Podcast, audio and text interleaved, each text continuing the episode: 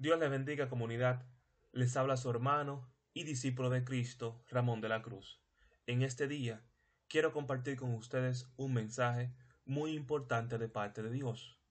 En nuestra primera entrega para todos ustedes, en este año que acaba de iniciar, 2021, vamos a hablar bajo el tema restauración a través de la obediencia, en la cual el Señor nos muestra que solo a través de la obediencia Él puede volver a restaurar todo lo rodeado a su estado original y recordemos que todo lo creado por el Señor es bueno, agradable y perfecto. En este nuevo año queremos desear desde el fondo de nuestro corazón que el Señor bendiga a cada oyente que sintoniza este programa todos los viernes a partir de las 8 de la noche. Queremos mandar un fuerte saludo a las personas que nos escuchan desde la República Dominicana, el país en el cual soy originario. Queremos mandar un saludo también a las personas de Estados Unidos, allá en Florida, Texas, Washington, Ohio, Puerto Rico, todas esas personas queridas de allá. Un saludo para las personas de Irlanda, México, Paraguay, Francia, Chile, Alemania, la India, Colombia, Nicaragua, Costa Rica, Singapur e Israel. Un fuerte abrazo para todos ustedes. Gracias por sintonizar un, un programa dedicado para honrar y dar fe y testimonio de las maravillas que Dios a través de su Hijo Jesucristo está haciendo por cada uno de nosotros. Fuerte abrazo. Como de costumbre, antes de iniciar, vamos nosotros a proclamar con nuestros labios la siguiente oración, recordándoles que la palabra de Dios dice en Proverbios 18:21 que nosotros tenemos el poder de la vida y la muerte a través de las palabras que nosotros pronunciamos. Es por eso que nosotros hacemos esta pequeña oración que está sustentada en Apocalipsis 12:11. Así que, antes de iniciar, repite tras de mí. Yo tengo el poder entregado por Cristo Jesús de vencer el pecado.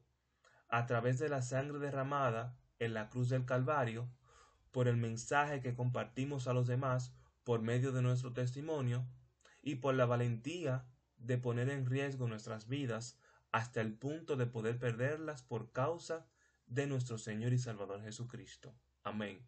Esto nunca lo olvides. Ustedes ya saben que antes de iniciar cada una de nuestras entregas, una de las cosas que hacemos es invitar al Espíritu Santo de Dios para que Él se lleve y disipe toda distracción y dudas que se pueden surgir durante vamos escuchando el programa. Por eso el Espíritu Santo es el centro principal de cada una de nuestras entregas. Dicho esto, también queremos exhortarles que cada vez que ustedes investiguen, vayan y busquen la etimología de la palabra que están buscando. La etimología es la raíz, el origen del término en el cual tú te estás desenvolviendo. Te dice verdaderamente cuál es el significado y de dónde proviene esa palabra para que tú puedas hacer las conexiones del lugar y entender qué te dice las escrituras. Dicho esto, la palabra restauración, recordándoles que el tema de hoy es restauración a través de la obediencia, la palabra restauración viene de su raíz etimológica restauratio del idioma latín, lo cual significa la acción y efecto de reparar, renovar o recuperar es devolver a su estado original todas las características de un estado posterior a su estado inicial. Por otro lado, la palabra obediencia también procede del idioma latín, y esa palabra se deriva del verbo obedecer, formada por obe, que significa enfrentamiento, oposición, y audire, que significa escuchar. Obediencia es la acción de obedecer especialmente en organizaciones jerárquicas. Se trata de un cumplimiento de un mandato o una orden. Todo el pasado 2020, todo el año pasado que transcurrió, experimentamos un cambio radical en la manera de vivir a nivel mundial. Fue un caos y un rompimiento del estilo de vida rutinario que tenía la humanidad, debido, como ya todos sabemos, a un brote sanitario altamente infeccioso. Fuimos forzados a tomar medidas que nos privaron de libertades que antes gozábamos. Libertades como caminar, andar sin tapabocas, andar libremente a cualquier hora del día, entre otras, fueron las medidas que se nos suprimieron. Aún en este 2021 estamos todavía luchando para que, en resumidas cuentas, todos volvamos al estilo de vida anterior, volver a la libertad que hemos sido forzados a ceder. Ahora bien, de cara a las santas escrituras de Dios, ¿qué luz nos vislumbra la palabra del Altísimo? ¿Qué opinión tiene el Señor con relación a todo esto? Cuando nos sumergimos en las escrituras, nos damos cuenta que el pueblo de Dios se vio en situaciones similares a las actuales y que el mensaje que Dios compartió con cada uno de ellos es el mismo que el día de hoy Dios comparte contigo y conmigo. Él nos comparte un mensaje de esperanza.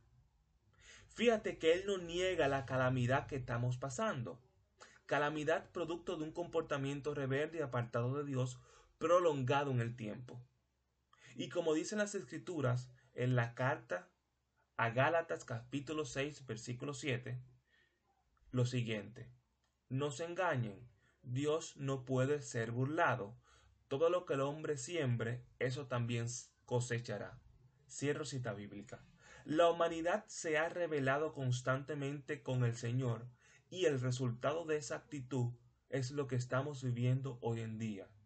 No es que el Señor ha enviado esta pandemia para castigarnos. Ojo aquí, atención aquí, no estoy diciendo eso, sino que el resultado de una vida llena de pecado y maldad trae como consecuencia lo que hoy en día estamos enfrentando. Hoy lo que enfrentamos hoy, todo el panorama político, social, religioso, es el resultado de comportamientos anteriores de rebeldía con el Señor. De la misma manera que el mundo, de la misma manera que en el mundo existen leyes físicas, químicas y de toda índole que el ser humano debe respetar, así también existen leyes espirituales, inquebrantables y tajantes para aquellos que no se someten a su obediencia. Pero Él, el Señor, no es hombre para mentir, ni hijo de hombre para arrepentirse. Él nos ha dicho que si volvemos a Él, si nos apartamos del pecado, si caminamos en rectitud y obediencia, Él nos rescataría y así lo hará, y solo hay que confiar en Él. En el libro del profeta Isaías, capítulo 43, versículo 18, nuestro Dios, el único y verdadero, Elohim, el gran yo soy, nos dice lo siguiente. Nos comparte una palabra de esperanza, esperanza sustentada en su poder. Y quiero aquí profundizar un poco al respecto. Ustedes son testigos de que cada vez que inicia un año, inicia una recarga de energía y de positivismo. No estoy en contra del positivismo. Pero esa recarga de energía, ese positivismo, tiene que estar sustentado en algo. Porque si no está sustentado en algo, es simplemente un sentimiento vacío y hueco. Sí, porque hemos escuchado muchas, muchas personas llenas de esperanzas llena de positivismo que este año nuevo sería y será un año bueno y mejor que el pasado. Pero todo este espíritu de positivismo no tiene sustento, no tiene respaldo si no está fundamentado en las escrituras, en la palabra de Dios.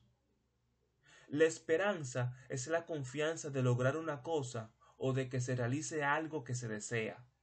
Ahora, La esperanza en hebreo implica la expectativa de obtener lo que se desea, ya que la palabra hace referencia a un cordón o una cuerda, y viene de la raíz hebrea kabab, que significa unir, recolectar, es decir, esperar algo unido a una cuerda. La esperanza está arraigada en la espera.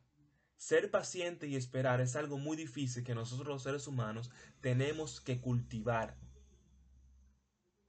Fíjate que la definición en el original, la palabra esperanza que viene del kabab, del hebreo, dice lo siguiente, esperar algo unido con una cuerda. Esa espera es la unión atado a un apoyo sólido, fijo, una estabilidad para alguien contando con algo o con alguien. En otras palabras, la esperanza no soportada en las santas y sagradas escrituras es un sentimiento vago, débil y vulnerable que no se sostiene por sí mismo. Cuando esperamos en algo es porque creemos que aquello en lo cual estamos en ese estado paciente es más fuerte y poderoso para cumplir lo que nosotros con nuestros propios medios se nos hace imposible lograr, garantizar o hacerlo realidad. Aquel que espera en el Señor tiene su confianza en un ser más poderoso y fuerte que nosotros mismos, aquel que cumple lo que promete. Cada uno de nosotros tiene que cultivar esa virtud de esperanza, pero apoyada en las santas escrituras, para que tenga un sustento y no venga la desilusión, la decepción. Si volvemos al pasaje bíblico, Isaías 43, 18, el Señor nos dice lo siguiente, cito cita bíblica, y ahora Dios le dice a su pueblo, no recuerden ni piensen más en las cosas del pasado, yo voy a hacer algo nuevo, y ya he empezado a hacerlo. Estoy abriendo un camino en el desierto y haré brotar ríos en la tierra seca. Cierro cita bíblica. El Señor nos brinda una esperanza de prosperidad, de un nuevo renacer, a través de sus escrituras y con la garantía de manifestación de su poder por medio de nuestra obediencia a sus estatutos, convirtiéndolos en nuestro estilo de vida. Haz lo que es bueno y correcto a los ojos del Señor, para que te vaya bien en todo. Entonces encontrarás en la buena tierra que el Señor juró dar a tus antepasados y poseerlas. Deuteronomio 6:18. Fíjate que el Señor nos está diciendo, esa esperanza que tú tienes, vamos a depositarla en las escrituras y vamos a ejercitarla, haciendo lo bueno y lo correcto delante de los ojos de Él, del Dios Todopoderoso, para que nos vaya bien en todo. Tú vas a tener una esperanza de que este año va a ser un año mejor que el 2020, sustentado en las escrituras y ejecutando, accionando que tu comportamiento esté apegado en las escrituras, esté apegado en la palabra de Dios. Porque si tú tienes una esperanza y no accionas y te quedas estático, tengo para decirte que esa esperanza se va a desvanecer. Se va a desvanecer porque no accionó en ti un cambio. Recordemos que el Señor no es un Dios estático, es un Dios dinámico y siempre se mantiene en movimiento. Y todo lo que Él hace, todo lo que Él les rodea está en movimiento. Por eso que cuando tú depositas la confianza en que este año va a ser un año mejor, sustentado las escrituras, tienes que accionar, tienes que moverte, tienes que hacer algo diferente que no hiciste en el 2020. De esa única manera es que vas a poder ver resultados. Restauración a través de la obediencia. El Señor va a restaurar todo lo que a ti se te fue quitado, todo lo que a ti no se te entregó, a través de la obediencia que tú demuestres por medio del apego de la palabra de Dios. Si no te mantienes apegado a las santas escrituras, no se te va a restaurar lo que de hecho es y lo que te pertenece a ti. Tienes que tener esto muy claro. Te invito a que cultives, a que desarrolles una esperanza fundamentada en las escrituras y acciones y hagas un cambio de comportamiento apegado en los mandatos de Dios. Así tú podrás ver este año que aunque para el mundo va a ser un año difícil de tribulación, de dificultades y la maldad va a seguir aumentando, pero para los hijos de Dios todas las cosas van a obrar para bien. Van a obrar para bien. Y así como pasó en Egipto, que cuando Egipto estaba totalmente oscuras, la tierra de Gosén estaba iluminada. Este 2021, aunque la oscuridad aumente su poderío, los hijos de Dios van a estar cubiertos y van a estar en la tierra de Gosén, caminando bajo bendición. Porque este año Dios viene a bendecir a los que están comprometidos y a los que han decidido restaurar la relación con el Todopoderoso a través de la obediencia. Eso nunca lo olvides. Anótalo si quieres te invito a que restablezcas una relación más íntima con el Señor, a que deposites tu confianza en Él y a que te entregues y aceptes cuáles son las áreas de tu vida que tienes que cambiar. De esa manera Dios va a hacer cosas maravillosas en tu vida. La palabra de Dios nos dice en Juan 1.12 que todo aquel que recibe al Señor como su Salvador se le ha entregado el derecho de ser llamado Hijo de Dios. La palabra nos dice en Romanos 19 que todo aquel que confiesa con su boca que el Señor es el Salvador y cree en su corazón que Dios lo levantó de los muertos, la palabra de Dios nos cuenta que recibe la salvación de gratis. Así que en este momento yo te invito a que hagas una oración conmigo, con fe. Padre Celestial, en este momento yo te pido perdón por todos los pecados que he cometido, conscientes e inconscientemente. Yo te pido que inscribas mi nombre en el libro de la vida y que no lo borres y me enseñes a caminar de la mano contigo siempre. Señor, haz de mí un mejor ser humano. Cambia mi carácter y ayúdame a comportarme como tú quieres que yo me comporte. Gracias Jesús. Amén. Si has hecho esta oración por primera vez, o si te habías apartado de los caminos y en este momento has vuelto, yo te invito a que tú visites una iglesia cercana para que empieces a experimentar las maravillas del gran Señor Todopoderoso. Dios le bendiga. Le habló su hermano y discípulo de Cristo, Ramón de la Cruz.